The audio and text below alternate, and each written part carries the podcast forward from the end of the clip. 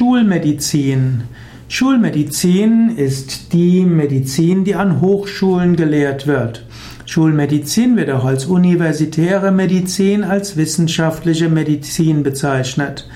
Schulmedizin wird manchmal auch als abwertender Kampfbegriff bezeichnet, nämlich von den Vertretern der Homöopathie und der Naturheilkunde wird von Schulmedizin gesprochen, die eben ungenügend ist.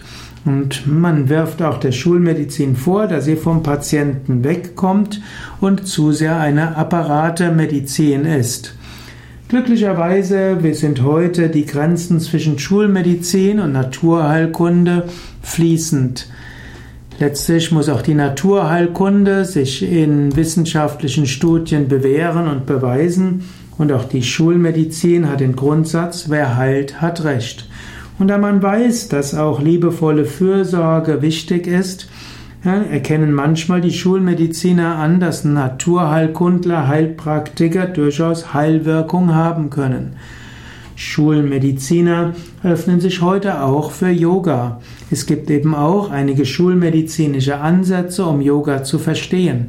Die Wirkungsweise des Yoga ist durchaus auch einer schulmedizinischen Betrachtungsweise zugänglich.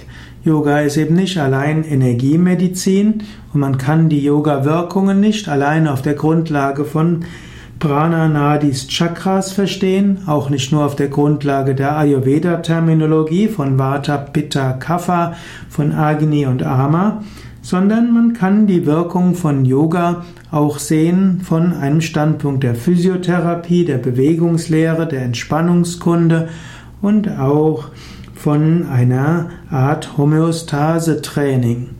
Insofern haben sich die Schulmediziner durch für Yoga auch geöffnet, auch weil es viele schulmedizinische Studien gibt, die die Wirkung von Yoga nahelegen und vielleicht sogar beweisen.